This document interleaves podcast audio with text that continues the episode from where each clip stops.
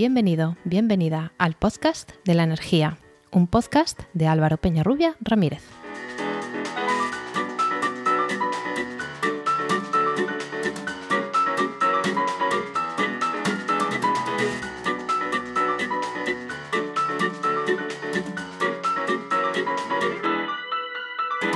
Hola, hola. Recibe la bienvenida al capítulo 13 del 29 de noviembre de 2021 de El Podcast de la Energía, un podcast de Podcastidae, la red de podcast de ciencia, medio ambiente y naturaleza.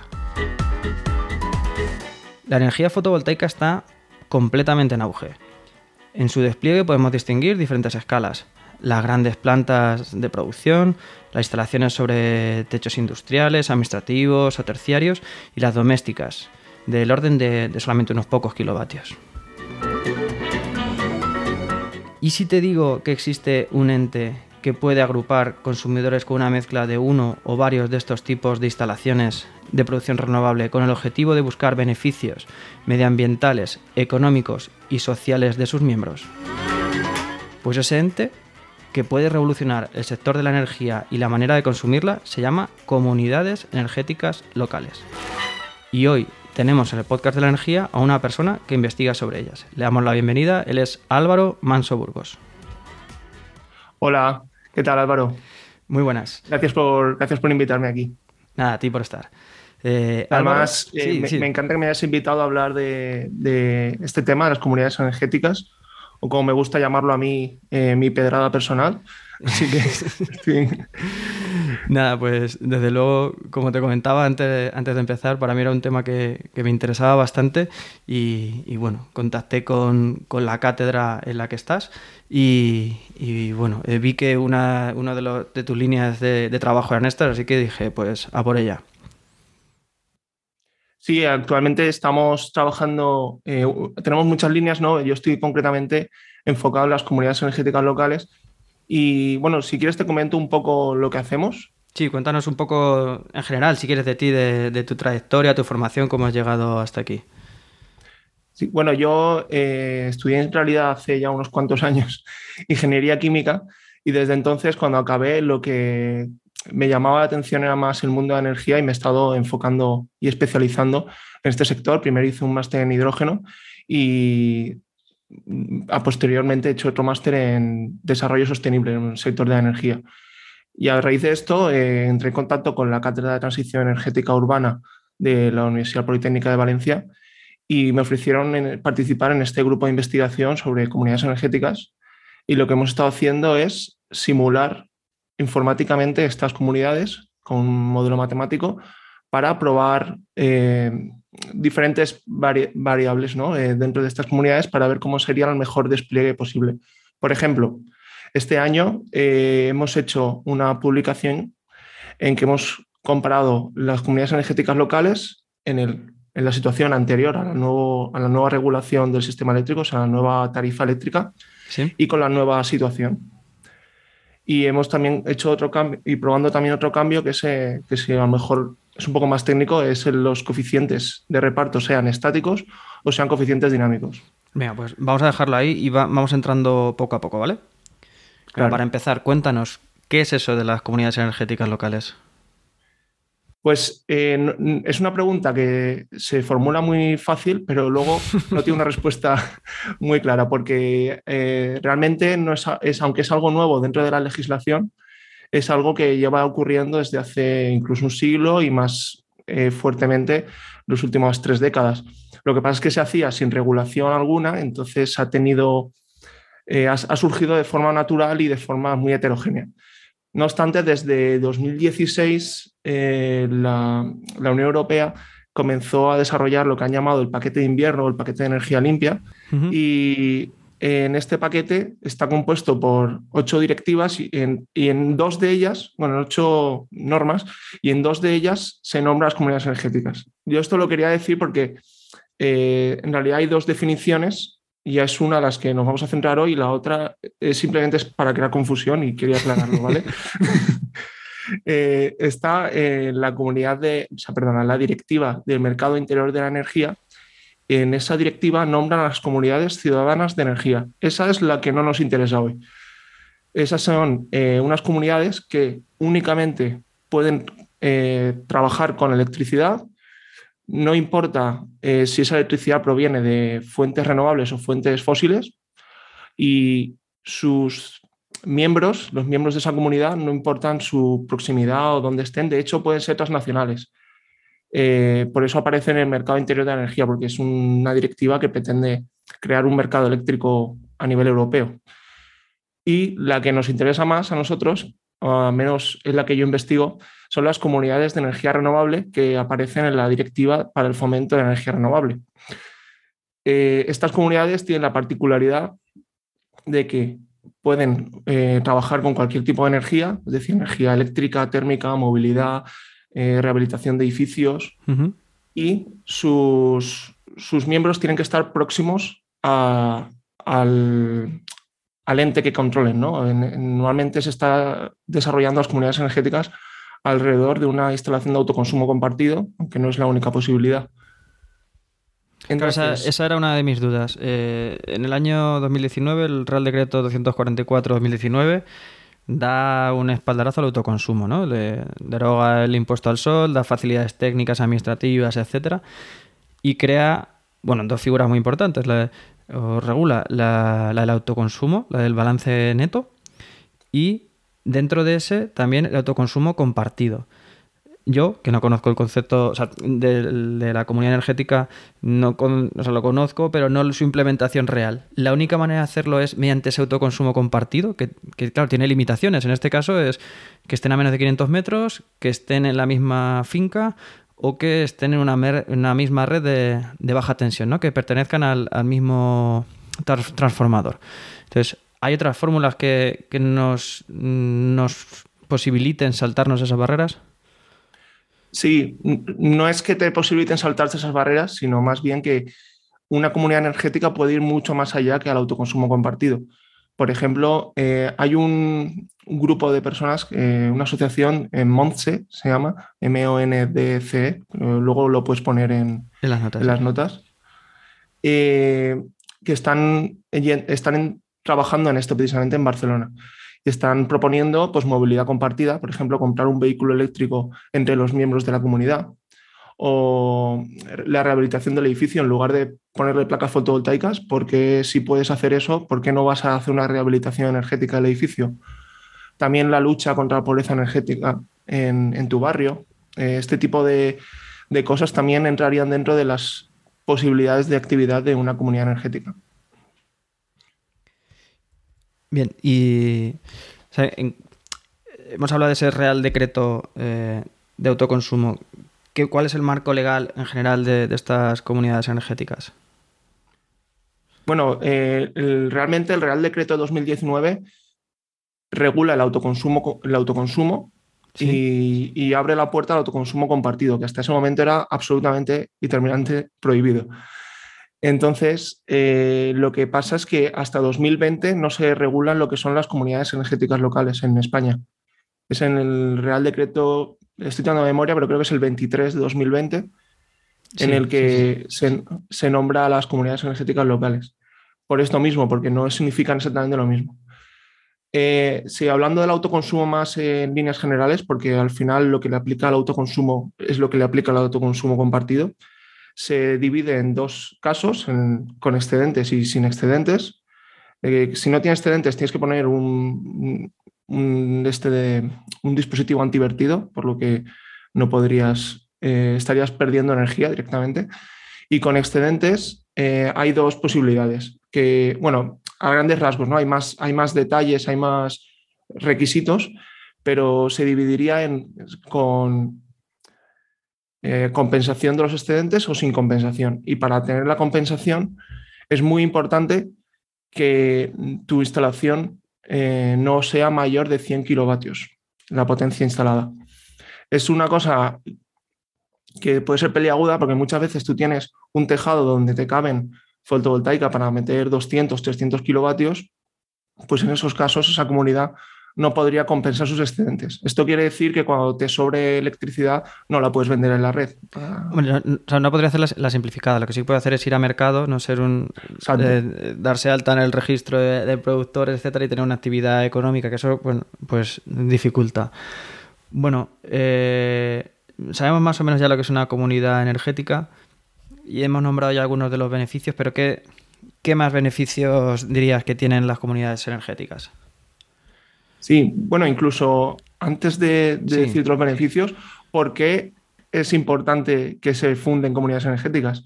Porque hay mucha gente, eh, porque también de donde vengo yo, ¿no? En la cátedra de transición energética urbana. Entonces nos centramos mucho en lo que ocurre en las ciudades y si piensas en las ciudades en, españolas, la mayoría de personas viven en un piso que no tiene su propio tejado o incluso, aunque lo tuvieran, no tienen los recursos para, hacer su propia instalación fotovoltaica.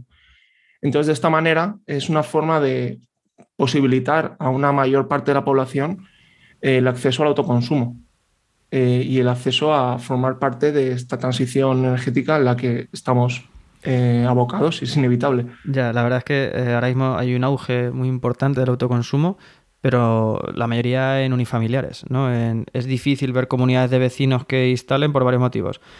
Porque no se ponen de acuerdo, o porque no surge la iniciativa en la comunidad, eh, o incluso porque no se disponga de techo. Eh, hubo una época en la que estaban muy de moda todos los áticos y entonces eh, hay poco techo común, luego añades a eso chimeneas, antenas, sombras de, otras, de otros edificios, malas orientaciones y a lo mejor no nos quedamos con tanta superficie. Entonces eh, hay que aprovechar las otras superficies que sí. Hablaba al principio también de, edificios terciarios. Eh, en Baleares he visto que iban a hacer una comunidad energética de, alrededor de un colegio y eso sí que era un autoconsumo eh, del Real Decreto. Entonces sí que tenía que estar a 500 metros del colegio y entonces tenía mucha superficie. Un, colegio no es un edificio que gaste especialmente energía, entonces lo ponía a disposición de las personas que estuvieran alrededor. Sí, eso es una solución que, en, por ejemplo, en Valencia tenemos en el barrio de Malilla, hay un colegio en el que se está intentando hacer esto también. Y eh, además es que cuando uno de los puntos importantes es que tenemos que aprovechar este espacio, este tejado que, tenemos en las ciudades, porque de otro modo eh, no podremos, eh, tendremos que usar las grandes centrales fotovoltaicas de las que tanta gente, por ejemplo, en Extremadura o en, otras partes de España vaciada se están quejando tanto, igual tenemos que aprovechar y ser un poco más eficientes, como tú mismo dices, y aprovechar los tejados de las ciudades. De hecho, en la cátedra hemos eh, publicado, y es con una de las cosas que me comentaste que habías visto nosotros, eh, un informe que dice que en Valencia se tiene el potencial fotovoltaico suficiente para alimentar el 99% de la electricidad demandada a nivel residencial, que es el 37% del total. Esto solo es posible si aprovechamos todo el, espacio que disponemos en los techos de las ciudades. Claro, esa es una duda que me surgió cuando leí el estudio, no entré en detalle de la metodología, pero me surgía esa duda de lo que acabo de decir. Cuando vemos techo, o sea, no sé cómo, cómo se ha tratado con algún sistema de SIG o inteligencia artificial, o sea, no sé cómo se ha hecho, de valorar una foto y en la foto estamos tomando, se distingue entre qué es una terraza y qué es un tejado. Estamos teniendo en cuenta un coeficiente de pérdida de espacio por esas sombras de, chimeneas o sombras. Esas, son las dudas que me surgen cuando veo este tipo de estudios de aprovechamiento de techo. Bueno, por desgracia no, no trabajé en este trabajo, pero creo que sí que lo que le he leído el trabajo y sí que se tiene en cuenta esas pérdidas de coeficiente. No sé si hasta qué punto se tiene en cuenta si en este espacio se podría, en este no, porque en este hay una terraza y aquí les gusta tomar el sol a los vecinos, pero eh, creo que sí que tienen, por supuesto, en cuenta las condiciones técnicas ¿no? habituales de una instalación fotovoltaica, que una placa no se haga sombra a la otra y estas cosas sí, perdona. No, eh, simplemente iba a decir que me preguntabas por los beneficios, por si. No sé si querías eh, ahondar en esto. No, no, dime, dime, sí, continúa. Eh, porque, bueno, uno de los primeros obvios es que una comunidad energética local, por ley, tiene que ser basada en energías renovables. Entonces, pues un desplazamiento de los combustibles fósiles. Y una cosa que me gusta mucho, es muy interesante, Y es que si es una forma de hacer inversión por parte de la ciudadanía, de la ciudadanía de a pie, en energías renovables. Es, por lo tanto, estamos sacando mm, ahorros que, hay en, los bancos y estos bancos muchas veces es dinero que se estaba invirtiendo en combustibles fósiles. Por lo tanto, es directamente no solamente que estemos invirtiendo en energías renovables, que se lo estamos quitando a los combustibles fósiles. Eh, además, bueno, eh, el hecho de acercar la generación al consumo a nivel técnico en la, red reduce las pérdidas, eh, aumenta la eficiencia del sistema eléctrico y, reduce el consumo energético global. Sí, no, es lo mismo que, el, que la corriente nos venga de 100 kilómetros que de 100 metros, de 500. Efectivamente. Que no hay pérdidas por transformación, de pasar por varias centrales, etcétera, por varias subestaciones, etcétera. Sí, otro, otro punto importante de, este tipo de comunidades es que al ser en propiedad de la gente que, de los miembros ¿no? de la comunidad, eh, tienen un apoyo mucho mayor. Eh, no ocurre como, como pues lo que estamos, lo que estaba comentando, ¿no? En Extremadura, en, y estas zonas, que, hay, un, hay una, un rechazo por parte de la población local hacia las plantas fotovoltaicas. En este caso, como son ellos los mismos que las gestionan, eh, deciden dónde las ponen y, las instalan y las, y las operan, pues el apoyo es mucho mayor. Sí, aquí eh, permíteme un inciso. En el, bueno, en el primer capítulo hablamos aquí de, del autoconsumo fotovoltaico y analizamos un poco todas sus circunstancias.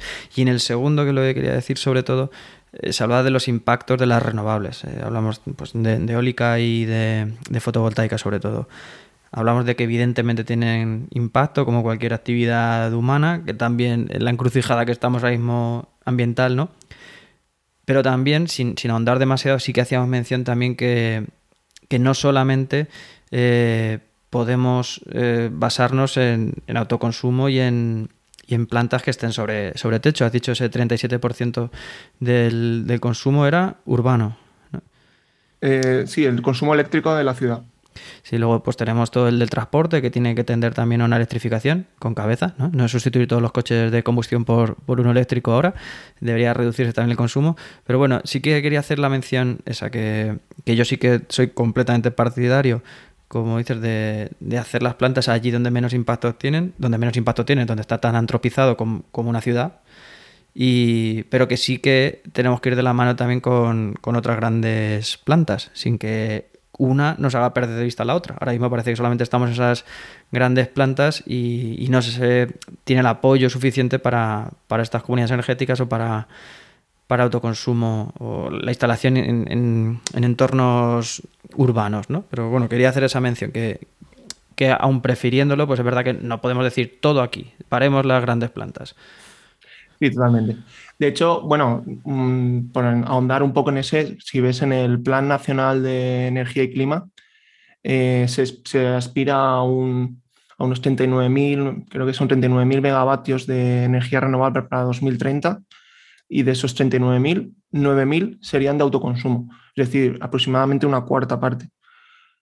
Mm, bueno, supongo que la persona que ha decidido esas cifras eh, habrá hecho sus números. A mí me parece que podría estar más equilibrado. O sea, entiendo perfectamente que hay una gran parte que va a tener que venir de grandes centrales, pero en mi opinión podría, podríamos intentar darle un mayor impulso al autoconsumo del que se está intentando dar en España, que se está viendo como un complemento a las grandes centrales cuando debería ser tal vez al revés, el autoconsumo ser una fuente principal o una fuente prioritaria de, electrificación y, y, las grandes centrales el respaldo.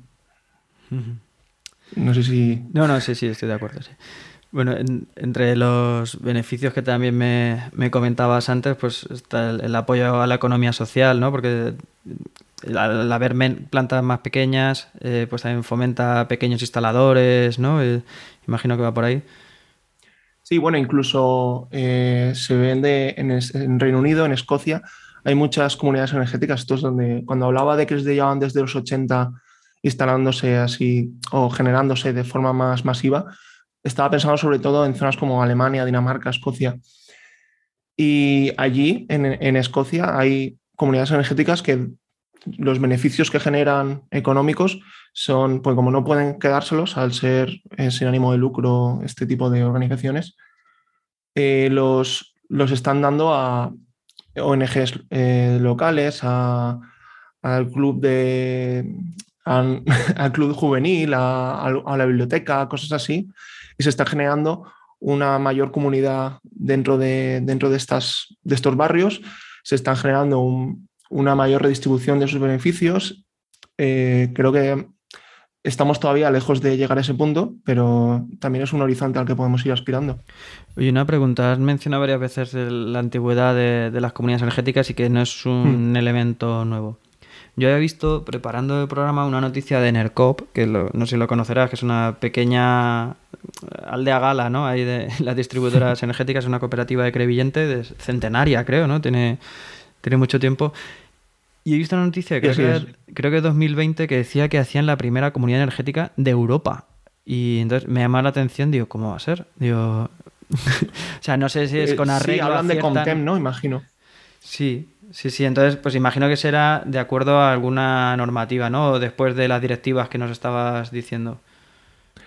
Eh, debe ser, es que en 2020 ya me parece incluso tarde, pero no, desde luego, no, debe ser a posteriormente a la, fundación de la, o sea, la eh, publicación de la directiva pero ya te digo, desde los 80 se están generando cooperativas energéticas que funcionan del mismo modo en que hoy en día se define en la ley una comunidad energética. Noviembre del 19, es que otro nombre. perdón. Noviembre del 19. Entonces puede ser, 2019. Sí, sí, es, que es Contem, es lo que, me, lo que has comentado. Sí, Contem es la comunidad energética que han fundado en Crevillent, precisamente en el COP. Y es que en el COP, de hecho, están haciendo desde hace ya muchos años mucha innovación dentro de su sistema eléctrico. Fueron los primeros en instalar los contadores inteligentes y tienen muchos sistemas de, eficiencia energética en esa, en esa, red, que es, la verdad es que es muy interesante ese, proyecto. Muy bien, pues bueno, si quieres citar así un poco más rápido algún beneficio y pasamos a otro punto. Creo que más o menos hemos tocado lo, mm. más importante.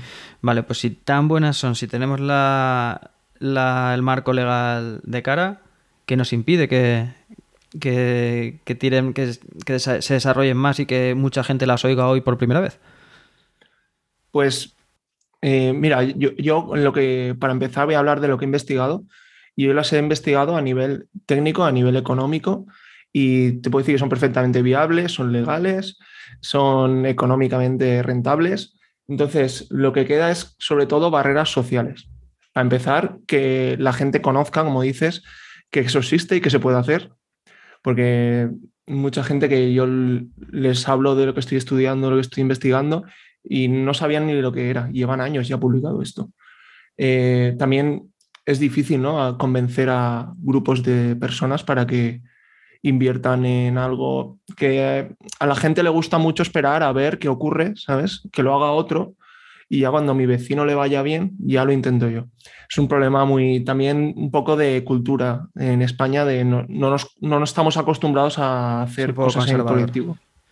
Sí. sí, conservador y, como, y lo que has dicho, y poco espíritu colectivo, ¿no? Una de las ventajas que decías en la construcción de comunidades más fuertes Comunidades en el sentido amplio. Cuando esa comunidad la particularizamos en una finca, estamos hablando de una comunidad de vecinos y no parece el ámbito más favorable para tomar este tipo de decisiones conjuntamente. ¿no? Ese será uno de los problemas fundamentales. O sea, si, sí, de hecho, nos podemos pensar cada uno de los problemas que tiene para arreglar un portal, cambiar ascensor, pintar, etcétera. Entonces, esta es una más que además implica, pues gente verá ahí riesgo, es una inversión pues importante según el caso, y habrá mucha gente que, que se pierda, que la haya intentado en sus comunidades, pero que, sea muy difícil convencer a una, a una mayoría en la comunidad. Sí, por eso es también importante esos 500 metros eh, de alcance que tiene una comunidad energética, que no nos quedemos solo en nuestro edificio, porque podemos encontrar a nuestros perfectos compañeros y compañeras en, nuestro barrio. No hace falta que sea el de la puerta al lado exactamente. Pero entonces, ¿cómo podemos articular eso? O sea, yo quiero un autoconsumo compartido, hoy por hoy tiene esa limitación. Entonces, ¿cómo puedo yo venderle la energía directamente a mi vecino de 505 metros? A 505 no, no puedes. Eh, a, este momento lo que haces es venderlo a la red y si está a 505 metros no podéis formar parte de la misma comunidad. También te digo que esto es algo que está a puntito de cambiarse. O sea, no es, estos 500 metros en Francia, por ejemplo, son 2 kilómetros y hasta 20 kilómetros en zonas rurales. O sea, esto es algo que está por desarrollarse porque se han dado cuenta que 500 metros es poco. Claro, claro, es que decías que hablabas al principio de entidades transnacionales, pues eso está claro que no, pero 500 metros es poquito y como dices, en, un municipio es que pues a lo mejor puede ser la escala del municipio para, para ciertos tamaños, o sea, estoy pensando en municipios de menos de mil habitantes o así, podrían ser perfectamente. Sí, serían ya la propia, el propio pueblo entero podría ser una comunidad energética. Y bueno, ese es otro, otra de las barreras, la normativa. Eh, tiene muchas cargas administrativas, hay, mucha burocracia detrás de formar una comunidad energética. Al menos de momento, ellos están prometiendo, cada vez que hablan de esto, los políticos prometen que van a hacer una ventanilla única. Es decir, un sitio donde puedas ir, preguntar y te informen de todo. A, día de hoy, la realidad es que hay veces que vas, les preguntas y les tienes que informar tú a ellos porque no acaban de estar al día con todo. Eh, también los permisos de construcción, la ley de protección horizontal, la ley de propiedad horizontal, perdona, eh, no, no, estaba pensada para, para, el autoconsumo. Entonces, tiene muchas trabas, hay muchas mm, vueltas que hay que darle para poder conseguir fundar una, una comunidad energética. Sí, decías de ventanilla única y de burocracia. Eh, la guía profesional de autoconsumo del IDAE, que está muy bien, que yo la recomiendo, eh, no recuerdo cuánto decía, dice, aquí tienes los 18 pasos que hay que cumplir para hacer una instalación de autoconsumo. Claro, luego también se supone que la regulación tiene un espíritu garantista y dice, bueno, pues industria tendrá que tener un boletín de la instalación, ¿no? Pues es que la comunidad autónoma tendrá que registrarlo en su registro de, instalaciones y la distribuidora tiene que tener conocimiento porque si estamos produciendo por todas partes, antes teníamos eh, cuatro puntos de generación gordos y sabíamos dónde estaban y si se apaga uno se enciende otro eso está claro. Ahora si tenemos eh, infinidad de puntos por ahí, pues tenemos que saberlo. O sea, también por, por, seguridad de la red y por seguridad de quien trabaja ahí. O sea, no puede ser que alguien vaya a arreglar un, un cuadro en tu portal y porque tú estés inyectando de manera pirata, resulta que se queda alguien pegado.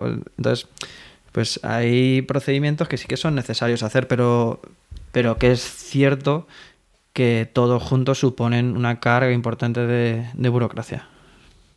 Sí, eh, desde luego eh, todos esos pasos hay que cumplirlos porque si no, pues como dices, ¿no? Es, es muy peligroso que la red funcione sin control, pero a la vez hay que buscar formas de acercarlo a la ciudadanía si queremos que la ciudadanía esté en el centro, como, dice la, como decía el paquete de invierno, el paquete de energía limpia ¿no? que, que, ha publicado la Unión Europea, su objetivo era poner a la ciudadanía en el centro de la transición energética. Si queremos conseguir eso, hay que acercárselo no puedes, no puedes esperar que cumplan todos los papeleos, todas las burocracias como si fueran ingenieros expertos en, instalaciones de autoconsumo. Entonces, no es quitar las cosas, no es quitar, desregularizarlo directamente, sino facilitar o que haya alguien que les acompañe. Tampoco se están formando tantas comunidades energéticas como para que no se pueda gestionar. Ahora mismo en, en Valencia, por hablar lo que conozco más, eh, hay dos que están a puntito de, empezar y hay a lo mejor otras dos o tres que se están intentando formar. Que, no estamos hablando de decenas de proyectos. ¿Qué es legalmente una, comunidad energética? O sea, ¿tiene una personalidad jurídica o es un ente que registrarse en alguna parte? ¿Cómo se constituye? Sí, es directamente un, ente legal. La comunidad energética local es un ente legal en sí mismo. Es que es propiedad de los miembros, que pueden ser personas, pueden ser comercios, pueden ser incluso autoridades locales. Y es como, eh, como una cooperativa, ¿sabes? Una asociación, una cooperativa. Eh, tienen que pueden elegir diferentes formas, pero bueno, desde 2020 ya directamente pueden ser comunidad energética local como una entidad en sí misma. Vamos a entrar, si quieres, en lo que has comentado al principio de, del reparto dinámico o estático en, un autoconsumo y, en consecuencia, en una comunidad de energía. Claro, cuando tienes una instalación fotovoltaica y tienes 20 hogares a los que suministrar, por ejemplo, esa energía se tiene que repartir entre esos 20 hogares y tienes que saber qué, cuánta energía, o tienes que decidir cuánta energía de la que estás produciendo va a cada uno de los hogares. Eso se decide con los coeficientes de reparto.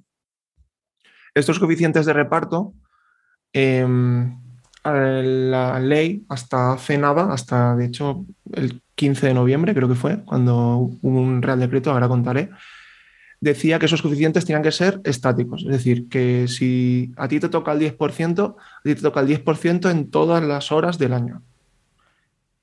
Da igual que no estés en casa, que te hayas ido de vacaciones o que los fines de semana es un comercio y eso cierra, no importa. lo que tú decidas, eso es para siempre. Entonces, por eso las comunidades energéticas lo que estaban reclamando eran coeficientes dinámicos. Hemos llegado a un punto medio. No son dinámicos, son variables. Eh, entonces, ahora puedes elegir en cada hora del año qué porcentaje, qué coeficiente le asignas a cada uno de los usuarios. Es decir, que, pero eso el problema que tienes es que lo tienes que hacer al principio.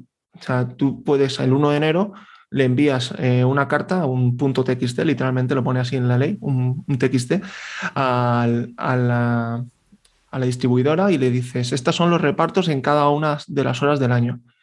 Y solo se puede cambiar cada cuatro meses. Por eso digo que es variable. Lo puedes cambiar y puedes variarlo en cada hora no podías decir que es dinámico porque no se va actualizando conforme tu consumo, ya, pero que sería lo ideal. Al comercio le pones horario comercial, al que vive en el primero que está por las mañanas le das también de las mañanas y yo cuando vengo por la tarde... mi, duda es y creo que no. O sea, eh, ese reparto lo vería como, como, una ponderación siempre que haya eh, exceso de producción. Pero cuando... Eh, perdón, cuando haya... Cuando no se cuando la, demanda sea mayor que la oferta, de, que la producción. Pero, ¿qué pasa si se produce más? En vez de venderlo a la red o compensarlo eh, como un excedente, debería ir siempre prioritariamente a quien sea, aunque por su reparto no le toque. No, no, no sé pues si la me es que eh, si, yo tengo un 10%, pero soy el único que hay en todo el edificio y estoy demandando más de ese 10%, se va a ir a compensación no me lo va, no me lo va a asignar a mí y económicamente para el conjunto sería mejor eso. Efectivamente, eh, no, te, no te corresponde, por lo tanto se vende. Claro, pues eso sería eh, un cambio importante, ¿no? Es que, el, ese reparto sea siempre que haya demanda. Si no hay demanda, que se pondere con esos pesos. O sea, si yo tengo el 10% y mi vecino el 20% y somos los dos que los únicos que estamos consumiendo en ese punto, pues que no lo den, a él el doble y a mí la mitad. Eso sería lo ideal y lo lógico. Em, se espera que en un futuro, de hecho, bueno, cada, cada nuevo Real Decreto que regula esto te dice, y en el futuro vamos a hacer, esto es como, como las películas de Marvel, ¿no? Que al final te dicen, te hacen como el spoiler de lo que va a venir. Eh, pues esto dicen, en el futuro lo vamos a hacer así también. Es para tenerte enganchado al BOE, que es una lectura apasionante. Y ya tengo la, la, campanita de notificaciones en el BOE, para que me vaya llegando. Ve, lo han conseguido, lo han conseguido. Y... Pero bueno, eso es lo que llaman ex ante y ex post. Ex ante es lo que hay ahora, que es tú antes eliges cuánto es el reparto y luego lo que vamos a hacer es el ex post. Tampoco es una cosa, por lo que he investigado, que es lo que, le decía, que sea tan importante como pensábamos. O sea, nosotros antes de, de hacerle los estudios y hacer los números, pensábamos que esto iba a tener un impacto muy grande y luego resulta que si tú eliges bien unos coeficientes estáticos, eh, la variación es del 5% más o menos. Si solo tienes eh, fotovoltaica, que ha sido más importante el cambio eh, de tarifa, el hecho de que cada hora valga un dinero diferente, que bueno, sabes cómo, sí, bueno, funciona la nueva tarifa. ¿Verdad? Que sí, dar un repaso, un resumen rápido. Sí, en cada tenemos horas valle, horas punta y horas llanas, ¿no? Intermedias. Entonces, eh, una de las horas puntas son justo a mediodía, es cuando más producción solar podemos tener. El hecho de que en esas horas punta el precio de la red sea tan caro y a la vez sea cuando menos energía va a consumir la, comunidad, cuanto más energía, menos, menos energía va a comprar, perdona, de la red, la comunidad, eso ha tenido un impacto mayor sobre la viabilidad económica de las comunidades energéticas o del autoconsumo compartido, mejor dicho, que lo que tendría hacer las, los coeficientes de reparto completamente dinámicos. eh, que es un resultado que no esperábamos obtener, la verdad. No, yo, yo, te he sacado el tema y te empecé a decir todo esto el 10% de mi vecino y tal, porque pensaba que también que sí. Sí, por eso es una cosa curiosa que, hemos, hemos, visto. Y, y bueno, eh, realmente eh, estamos, ahora mismo ya es muy rentable. Y si imagínate si además le instalamos sistemas de almacenamiento, unas baterías. Ahora mismo eh, no está claro si son rentables, porque tienen un precio todavía muy caro las baterías, pero están bajando los precios de las baterías de ion litio en los últimos 30 años. El año pasado hubo un, informe que decía que habían bajado el precio un 96 o un 98%. Entre, entre las baterías y los módulos, la verdad es que es espectacular la reducción de costes.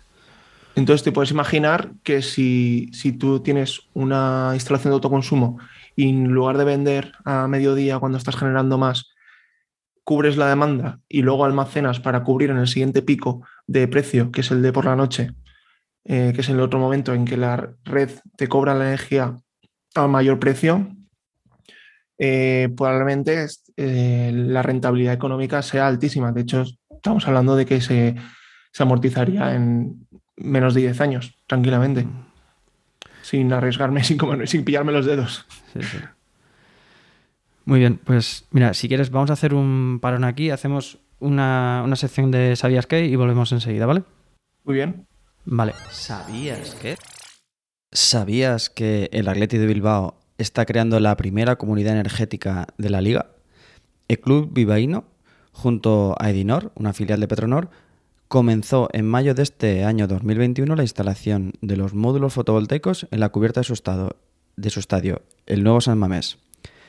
Según cifras publicadas por el club, este proyecto conlleva una inversión de 150.000 euros, 300.000 equipos solares, que dicen en su nota de prensa, entiendo módulos fotovoltaicos, y con una potencia de 100 kilovatios. Dentro de las estimaciones del proyecto, Pertenecer a esta comunidad energética permitirá reducir un 25% la factura eléctrica de sus miembros. La comunidad energética de Dinor y la Leti de Bilbao, denominada TEC por sus siglas en euskera de Tokiko Energía Comunitatea, dicen nace con el objetivo de llevar energía limpia generada en San Mamés a la afición rojiblanca, allí donde se encuentre. Por ello, aunque el modelo de Dinor se dirige a hogares en un radio de 500 metros, esta comunidad está abierta también a todas las personas que no viviendo cerca quieran acceder a energía renovable, para que puedan hacerlo al mejor precio por medio de una compra conjunta. Esta iniciativa puede ser algo que sea solamente de cara a la galería o quizá signifique un estímulo para dar visibilidad a las comunidades energéticas locales y para animar a las empresas e instituciones que tengan superficie urbana disponible para ponerla a disposición de la comunidad y obtener energía renovable de kilómetro cero. Bueno, pues después de este ¿sabías qué? Y ver que las comunidades energéticas son algo que están calando en muchos sectores, vamos a, ver uno de los últimos puntos que, me había propuesto Álvaro y es que el papel fundamental que juegan los ayuntamientos en, esta, en el fomento de estas comunidades energéticas, ¿no? Sí, es que eh, esto está muy bien, ¿no? Hablamos siempre, hay que hacer esto, hay que hacer esto. Entonces, a mí me gusta enfocar el, eh, eh, poner el foco hacia algún sitio. Entonces yo ahora he decidido que hay que ponerlo hacia los ayuntamientos. Me parece bien. Entonces, eh, porque ahora mismo, bueno, sabemos cómo funciona el sistema energético, sabemos las grandes energéticas como Iberdrola, Repsol, todas estas grandes empresas que han funcionado siempre, que no están especialmente ilusionadas con que los ciudadanos tengan su propia energía y, y hagan autoconsumo, que me parece normal, no es su negocio. Y para cambiar esa, esa, darle la vuelta a esa rueda, hace falta algo que, que, cambie esto, ¿no? que, que, haga un desmarque. Y esto yo creo que pueden ser los ayuntamientos. Hace falta, bueno, ayuntamientos y, y, en cualquier poder público, pero en concreto los ayuntamientos, ya que estamos hablando de comunidades energéticas locales, se encuentran más cerca de los barrios y pueden tener un trato directo con ellos. Entonces, ¿qué pueden hacer? Pues estábamos hablando de algunas de las barreras era la falta de conocimiento. Pues pueden hacer directamente campañas informativas y de divulgación sobre qué son las comunidades energéticas, por qué son positivas. Podrían poner este podcast ¿no? en, las, en la radio nacional. lo, lo voy a proponer, lo voy a proponer y en general generar conciencia, ¿no? O desarrollar herramientas, plataformas, una página web que, donde entres y, y te diga gente de tu barrio que también está interesada, por ejemplo. Eh, y bueno, lo más obvio, lo más directo es dar ayudas. Es lo que se está, de hecho, es lo que se está haciendo, ¿no? Tú ayudas primero con ofreciendo espacios, tejados, ¿no? Eh, en Valencia, por ejemplo, tenemos el edificio de las naves, que es una, una asociación del propio ayuntamiento que ha cedido su tejado para una comunidad energética local. Eh, tenemos colegios, tenemos polideportivos, todos esos espacios que son municipales, cederlos para que formen comunidades energéticas locales. Otra es dar directamente ayudas económicas. Te financio el 60% de, de la comunidad energética. Por ejemplo, en, Valencia eso se está haciendo ahora con dos comunidades, con la de Castellario Liberal y Lilla Perdú y Ayora, o la Generalitat, que está financiando hasta el 45% de las inversiones. Y recientemente me has, me has, hecho llegar tú, de hecho, no lo había visto, el de eh, la publicación por IDAE, de que han invertido 100 millones de euros en, en comunidades energéticas locales. Han hecho hasta el 19 de noviembre, había plazo hasta para. Sí, además con muy poco plazo. Eso, hay que decirlo también, que algunas veces las ayudas llegan y dice, hay mucho, mucho dinero disponible. Luego las ejecuciones no siempre llegan al 100%, porque no siempre es tan fácil.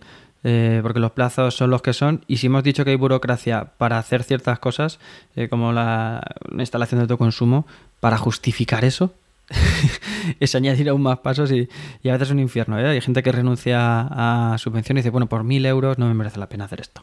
Pero bueno, es, importante y la verdad es que mm, me gusta que hayas empezado por decirlo los tejados porque aunque yo sea evidentemente favorable a que haya ayudas tanto en, pues ayudar a fondo perdido con, subvenciones o incentivos fiscales eh, en impuestos municipales o de, cualquier tipo, a veces la ayuda no es solamente eso, a lo mejor la, ayuda es... Eh, derribar algunas barreras eh, burocráticas, administrativas o, de conocimiento y lo que iba a decir, y ofreciendo tejados que hemos dicho hace un rato lo difícil que es a veces contar con esos tejados o no con autorizaciones de los vecinos. Entonces, creo que una ayuda fundamental, aparte de la económica, puede ser la de poner a disposición eh, espacio. Sí, y sobre lo que decías de las ayudas, el poco plazo que han dado, que es muy raro que, me, me haya enterado esta semana ya a, plazo, a, plazo, a plazo pasado que, que, habían estas ayudas cuando soy una persona que está investigando en esto, yo y mis compañeros, y no nos ha llegado una notificación, no lo hemos visto. Esto es raro. ¿Por qué no se ha anunciado más? ¿Por qué no...? Eh, Porque no llegamos a otro plazo. Esto viene de los fondos de recuperación y probablemente tenemos que cumplir otro plazo después. Han dicho, hay una semana. Literalmente creo que era del día 11 al 19 de noviembre, algo así. Efectivamente. Entonces, bueno, estas cosas que, tiene la administración pública, que, pues, que si de verdad tiene una vocación de, que esto funcione, tiene que hacerlas mejor, no simplemente rellenar un papelito. Eh, porque, bueno, no hay que desaprovechar esta oportunidad ahora mismo, ¿no? Estamos em, en un punto en que esto es el juego ¿no? de, la zanahoria y el palo y la zanahoria. Estamos todavía con la zanahoria. Mm. Ahora todavía nos están dando las ayudas, ahora hace esto, hace autoconsumo. Dentro de unos años vendrán con el palo. Que si no, si no tienes autoconsumo en tu hogar, pues a lo mejor te sale más caro el. Sí, o, quítate, la quítate la caldera de gasoil y entonces ponte una aerotermia. entonces, ay, qué bien me hubiese venido un autoconsumo ahora. Eh, te prohibimos usar tu coche de combustión interna eh, que es como se está haciendo ya en muchas ciudades. Eh, esas cosas, gracias a formar parte de una comunidad energética local, puedes llevarlas adelantadas porque es otra de las posibilidades de, que te ofrece. Es el momento, es el momento porque te están dando ayudas, no va a ser nunca más barato que ahora. Pues ha, quedado claro el mensaje, ¿no? Para quien esté oyendo. Eh, aprovechar la zanahoria, que el, que el palo llegará. El palo llegará. Sí, esa es la conclusión, que siendo, siendo inevitable hay que, hay que aprovechar y además desde las eh, estancias públicas tienen que aprovechar para, hacer partícipe a la ciudadanía con una herramienta tan buena, tan con tantos puntos positivos como son las comunidades energéticas locales. Eh, para hacer, al involucrar a la ciudadanía, además vas a cambiar su conciencia. Esto también se ha estudiado, y hay mucha literatura al respecto. Cuando una persona se involucra en una comunidad energética y comienza a autoconsumir, es mucho más conciencia de su huella de carbono, de su consumo energético y al final vamos a lograr una sociedad mucho más sostenible que si simplemente eh, cambiamos lo que era una central de carbón por una central de una planta solar. Pues eh, otra, otra de las mm, posibles eh, ayudas que decías que pueden, que pueden aportar los ayuntamientos, citabas que era desarrollar herramientas y plataformas de apoyo.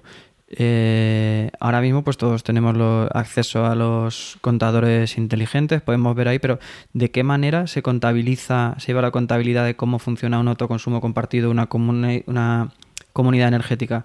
Eh, yo he visto soluciones de, que no sé si son oficiales, son de apoyo, que basadas en blockchain, que también queda muy, muy molón, ¿no? Decirle de blockchain, la tecnología de Bitcoin, que de hecho tengo un, programa también pendiente sobre esto que me interesa bastante.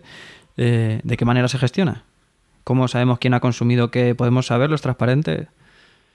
Bueno, es que eh, realmente en la red no, sabes ese electrón que sale de, la central bueno, pero como balance, como balance. Sí, sí, voy. Eh, que me refiero porque como no sabemos realmente a quién le ha ido qué parte de la energía, lo que se contabiliza es lo que hemos dicho nosotros con esos coeficientes de reparto. Como los decide la propia comunidad, Dice, de estos 100 kilovatios hora que hemos producido en esta hora, 10 han ido aquí, 10 aquí, 20 aquí y 40 aquí. Entonces, es, se dice antes de, ¿sabes lo que quiero mm. decirte? Es un porcentaje sobre, sobre el total de que se haya producido. Y tiene su propio contador. Eh, la, por supuesto, la, instalación fotovoltaica tiene un contador eh, propio, un contador inteligente, y se sabe en cada hora cuánta energía ha producido. Por lo tanto, se puede hacer el balance eh, de forma eh, precisa. Bueno, para, ir terminando, no sé si quieres añadir algo más de, tu trabajo, tu investigación. No sé si conoces el, podcast de Norfera, de, Ignacio Crespo, que eh, les dejaba un, un, minuto, decía vámonos de jerga. Entonces, en un minuto pueden soltar todos los palabras que quieran no te voy a decir lo mismo, pero durante un par de minutos, lo que tú quieras, si quieres decirnos un poco más de las tripas o en cómo lo programáis, en qué lenguajes o qué, metodología, estadísticas, lo que quieras, dinos algo. Si, si alguien se va a perder un poco, que adelante un par de minutos, no pasa nada, y, nos cuentas un poquito más de, la profundidad de, tu trabajo. Sí, yo, bueno, lo que, lo que hemos hecho ha sido eh, imaginar cómo sería una comunidad energética en primer lugar, ¿no? Entonces tenemos la placa fotovoltaica, tenemos las demandas, eh, el inversor y luego hemos incluido también baterías, vehículos eléctricos. ¿vale? Estos serían los elementos. Entonces hemos simulado matemáticamente, hemos dicho directamente cómo funciona un, sistema fotovoltaico. Hemos hecho la ecuación matemática y lo hemos metido dentro de un programa informático. Hemos imaginado cómo funciona una demanda. Lo que hemos hecho es ir a los diferentes contadores de diferentes eh, consumidores residenciales y comerciales de la ciudad. Hemos tomado sus datos hora a hora durante las 8.760 horas del año, ¿no? Y hemos. Espera, espera, déjame un eh, momento. Se nota quién trabaja en esto que se sabe de memoria las horas que tiene un año. Yo, durante un tiempo que también estuve haciendo estudios fotovoltaicos, ese 8.760 o 876 y 8784, cuando el año es bisiesto, eso se graba, ¿eh? Lo repite muchas veces al cabo, al cabo del tiempo. Bueno, perdona, perdona la interrupción. Sí, sí, no, y tranquilo.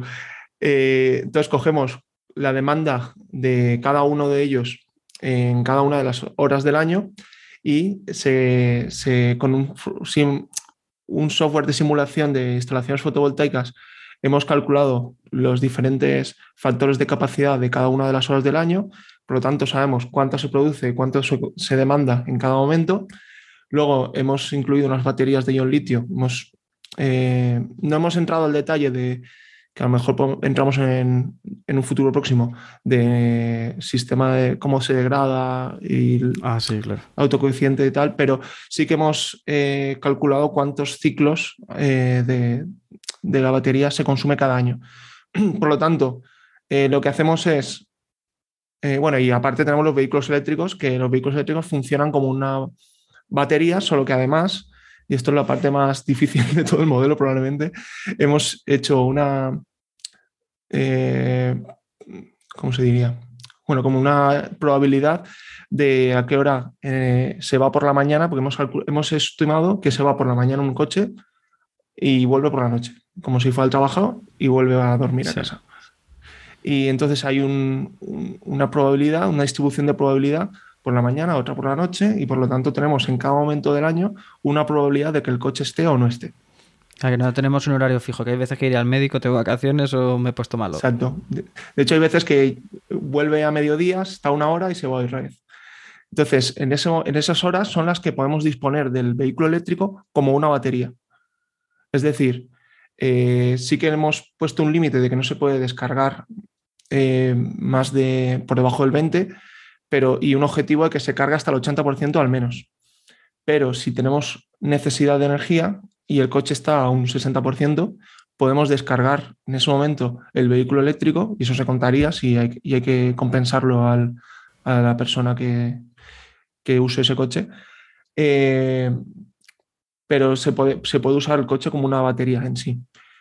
Entonces, esto eh, todo junto lo hemos metido en un programa informático y, hemos simulado, pues si usamos coeficientes estáticos o variables, si tenemos más o menos puntos de consumo dentro de la comunidad, es decir, si por ejemplo son 50, 100 o 150 casas, o si tenemos o no tenemos las baterías, si eh, la participación residencial, si es un 25, un 50 o 75, la otra parte serán eh, comercios.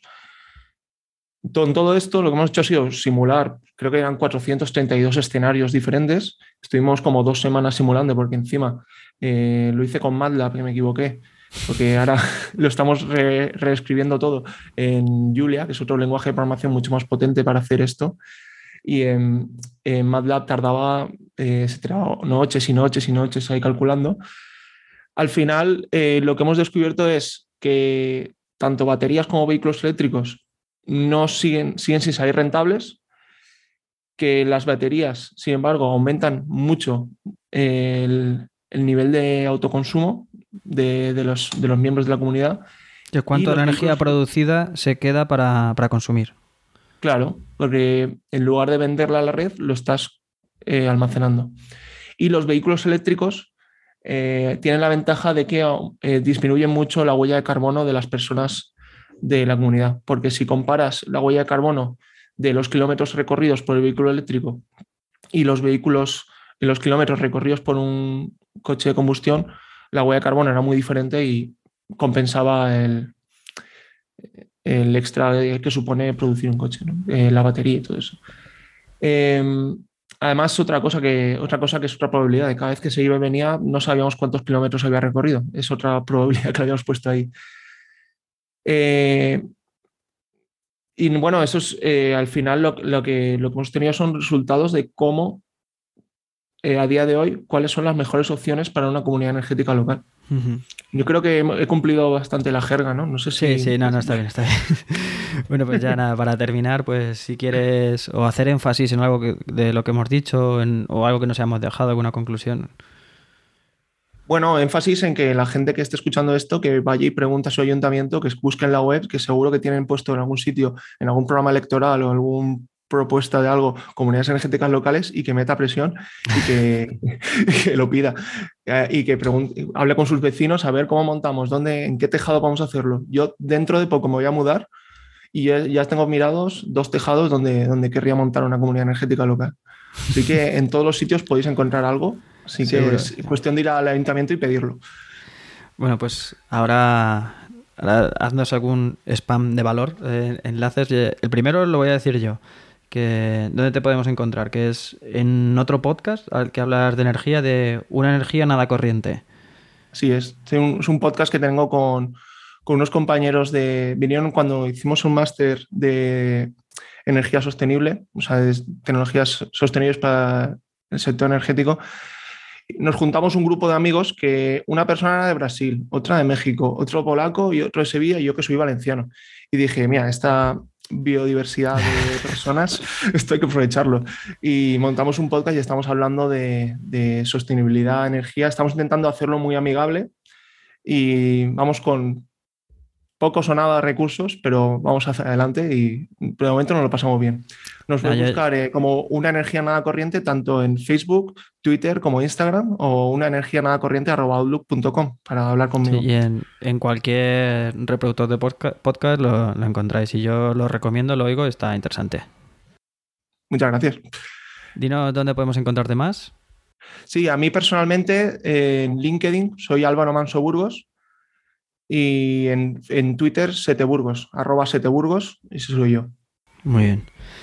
Pues, pues nada, eh, si no quieres añadir nada más, te agradezco mucho que hayas venido a contarnos esto hoy. Yo creo, creo que ha resultado muy interesante, incluso la parte un poco más de eh, profunda creo que es entendible y nada, eh, ojalá que a partir de hoy para algunas, algunas personas sea eh, más conocida lo que es una comunidad energética y que se, animen a formar parte de una o incluso a, crearla. Muchas gracias a ti Álvaro por invitarme. Estoy muy contento de haber podido estar aquí un rato de cháchara sobre comunidades energéticas. Eso es lo que se pretende, ¿eh? esto no es una entrevista, es una cháchara. y, muy, muy contento, voy a... Eh, me gusta mucho además tu programa, he estado escuchando algunos y es un honor para mí además con la gente que has traído eh, poder participar de esta ilustre lista. Pues nada, pasa otro ilustre a formar parte de la lista. Muchas gracias. Venga, un abrazo, hasta luego. Hasta luego. Hasta aquí el episodio 13 del podcast de la energía. Si te ha gustado, te sugiero que te suscribas. Si crees que a más personas les puede interesar, me, me ayudaría mucho que la compartieras. Y si lo que quieres es hacer una pregunta, comentario, valoración o corrección, lo puedes hacer encontrándome en mi perfil de LinkedIn, Álvaro Peñarrubia Ramírez, o en la página y redes sociales de Podcastidae, y en Twitter con el hashtag El Podcast de la Energía. Nada más, un placer tenerte al otro lado y te espero para el siguiente programa. Sé eficiente. Hasta pronto.